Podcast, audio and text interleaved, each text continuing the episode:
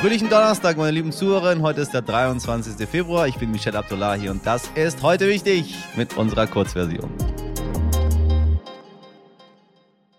Zuerst das Wichtigste in aller Kürze. Seit gestern trifft sich die UNO-Vollversammlung in New York. Ein Jahr nach dem russischen Angriffskrieg gegen die Ukraine soll am Ende dieser Woche eine Resolution beschlossen werden, die Russland unter anderem auffordert, sich zurückzuziehen und gleichzeitig die territoriale Integrität der Ukraine betont. Schon seit Wochen wird hinter den Kulissen für diese Resolution geworben, wie zum Beispiel auch auf der Münchner Sicherheitskonferenz am letzten Wochenende. Letztes Jahr im März haben 141 Staaten bereits für eine Resolution gestimmt, die den Angriffskrieg offiziell offiziell verurteilte. Nachdem der Deutsch-Iraner Jamshid Sharmat im Iran wegen Terrorvorwürfen zum Tode verurteilt worden ist, meldet sich die deutsche Regierung zu Wort mit den Worten, wir fordern Iran auf, das Todesurteil für Jamshid Sharmat zu widerrufen und ihm ein faires und rechtsstaatliches Berufungsverfahren zu ermöglichen machte die deutsche Außenministerin Baerbock deutlich klar, was sie von dem Urteil hält.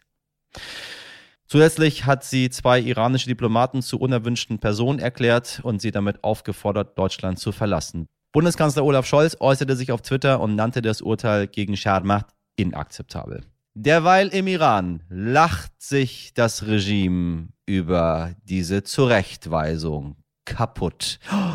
Wenn man ganz genau hinhört, dann hört man, wie man sich drüben auf die Schenkel klopft vor lauter Lachen. Also da hat die Bundesregierung ja mal wieder richtig, richtig, richtig reagiert. Bravo. Sollte die AfD-nahe Desiderius Erasmus Stiftung Geld vom Bund bekommen? Das hat der Bundestag bisher verhindert. Deshalb ist die AfD vor das Bundesverfassungsgericht gezogen. Gestern hat das Gericht nun geurteilt, die bisherige jahrzehntelange Praxis ist so nicht mehr verfassungsgemäß. Der Bundestag muss die Förderung politischer Stiftung neu regeln. Das heißt nicht automatisch, dass die AfD für ihre Stiftung Geld bekommt, aber durch das neu zu schaffende Gesetz könnte das potenziell passieren. Zum Hintergrund, alle sechs größeren Parteien haben eine parteinahe Stiftung. Bei der SPD ist das zum Beispiel die Friedrich-Ebert-Stiftung oder bei der CDU die Konrad-Adenauer-Stiftung. Damit sollen die Parteien zur politischen Willensbildung beitragen, den Nachwuchs fördern oder auch wissenschaftliche Studien in Auftrag geben. Dafür bekommen diese Stiftungen ganz schön viel Geld. 2019 waren das insgesamt 660 Millionen Euro von verschiedenen Ministerien. Und von diesem Kuchen möchte die AfD für ihre eigene Stiftung natürlich auch was abhaben, damit die Nazis mehr Nazi-Kram machen können. Ja, für 2019 hatte die Desiderius Erasmus Stiftung 900.000 Euro gefordert. 900.000 Euro zu viel. Hoffentlich bekommen die nie einen einzigen Cent. Das fehlte noch, dass der Bundestag, der demokratisch gewählt ist, einer Stiftung, die den Bundestag eigentlich abschaffen möchte, Geld dafür gibt.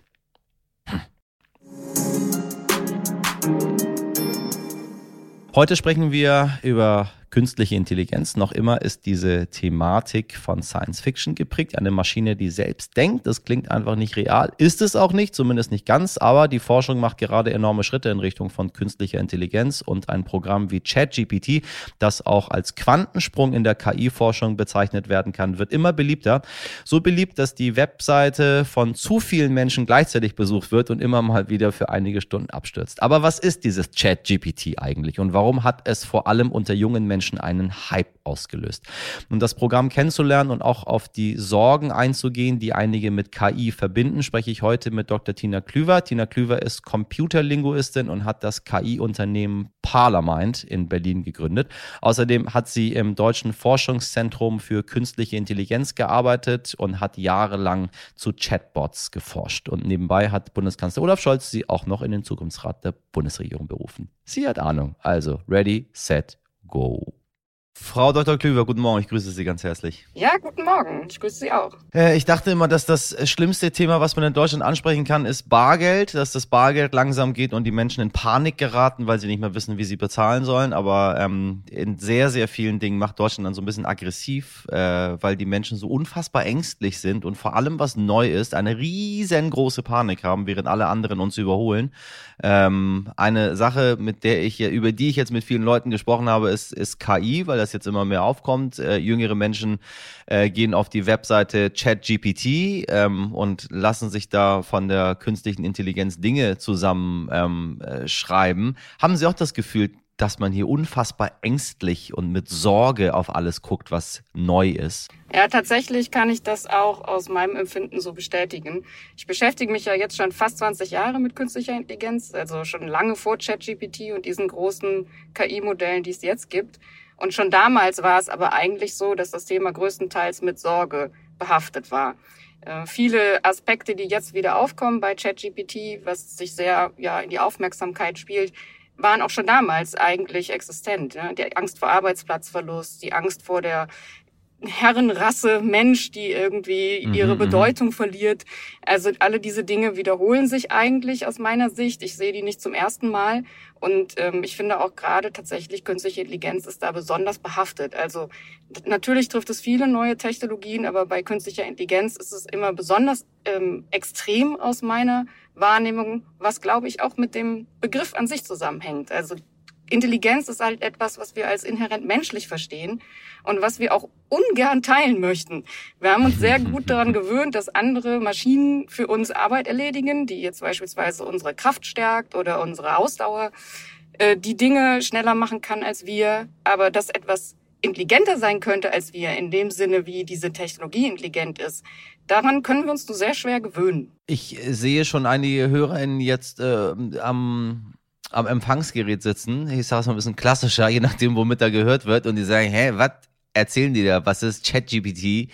Ähm, bevor wir mal einsteigen, etwas sehr, sehr Faszinierendes, äh, was mich die letzten Tage sehr umgetrieben hat und ich eigentlich gar nicht mehr davon loskomme, weil ich dem Ding immer wieder neue Sachen sage und staunend davor sitze, was möglich ist. Äh, was ist ChatGPT?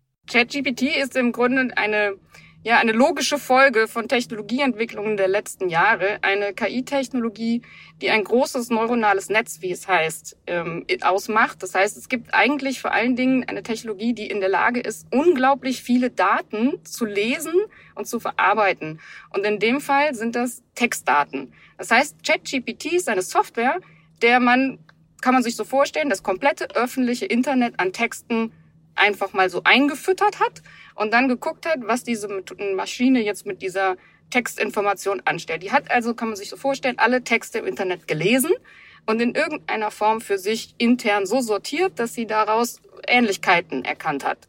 Und das führt jetzt dazu, dass diese Maschine aufgrund dieser unglaublichen Menge von Daten, die sie gesehen hat, in der Lage ist, tatsächlich Text zu produzieren auch. Also anhand von Daten, die sie schon gesehen hat, Beispielen an Text, die sie gesehen hat, kann sie ähnliche Beispiele neu generieren. Und dadurch ist sie in der Lage, dass man beispielsweise hingeht und der Maschine eine kurze Aufforderung schreibt und sagt, bitte schreib mir einen kurzen ähm, Aufsatz darüber, warum ähm, Software im Allgemeinen hilfreich ist. Und dann wird sie einen Text schreiben, der diese These in irgendeiner Form begründet. Und das kann sie eben aufgrund der unglaublichen Mengen von Beispielen, die sie gesehen hat. Heute nicht ich. Wir ärgern uns ja gut und gerne über die Deutsche Bahn, liebe HörerInnen. Wir wollen bei heute wichtig, aber auch fair bleiben, denn anderswo ist das Gras auch oft weniger grün, als es manchmal scheint. Spanien gilt eigentlich als absolutes Musterland des Schnellbahnverkehrs. Dort düsen die AVE-Züge mit bis zu 310 Stundenkilometern durch die Gegend auf dem mit 3100 Kilometern längsten Hochgeschwindigkeitsnetz Europas. In unter drei Stunden sind sie mit dem AVE von Madrid nach Barcelona gefahren. Das sind über 600 Kilometer. Nur zum Vergleich, wenn Sie bei uns von Stuttgart nach Hamburg die etwa gleiche Strecke fahren, benötigen Sie im besten Fall, wenn alles richtig, richtig, richtig, richtig geil läuft, doppelt so lang. Aber hey, zurück zum Thema und dem spanischen Error. Die staatliche Bahngesellschaft Renfe wollte einige Züge im Norden des Landes ersetzen, die noch aus dem 19. Jahrhundert stammen und dringend erneuert gehören. Deshalb hat sie 2020 insgesamt aus dem 19. Jahrhundert? Deshalb hat sie 2020 insgesamt 31 neue hübsche Züge bestellt im Gesamtwert von 258 Millionen Euro. Nun ist das Problemchen, die Züge sind zu groß und passen nicht durch die Tunnel. Deshalb wurde alles wieder storniert. Den SteuerzahlerInnen soll allerdings kein weiterer Schaden entstanden sein, da die Züge noch nicht gebaut waren. Aber die Modernisierung verschiebt sich jetzt um zwei Jahre nach hinten von 2024 auf 2026. Denn der Fehler ist erst im Januar aufgefallen durch die Recherche einer Regionalzeitung. Da sehen Sie mal, regional ist wichtig. Die Zentralregierung in Madrid hat den Fehler mittlerweile zugegeben. Diese Woche ist deshalb der Bahnchef zurückgetreten und es sollen weitere Köpfe großer Tiere rollen, heißt es. Tja, Ärger gibt es auch anderswo. Und ich habe so ein bisschen die Vermutung, dass die Deutsche Bahn da Beraterverträge mit denen abgeschlossen hat. Ich kann mir das nicht vorstellen. Wenn Ärger mit Bahn irgendwo ist, da haben die Deutschen irgendwie immer ihre Hand drin. Hübsch und hurtig, das war die Kurzversion von heute. Wichtig an diesem Donnerstag hören Sie gerne in unsere lange Version. Dort finden Sie das gesamte Gespräch mit Dr. Tina Klüver. Über künstliche Intelligenz lernt man nun wirklich nie aus. Und wenn Sie mögen, erreichen Sie uns noch bis zum 28. Februar unter heute wichtig at Stern.de. Damit wünsche ich Ihnen einen schönen Donnerstag. Machen Sie was draus. Ihr Michel Abdullahi.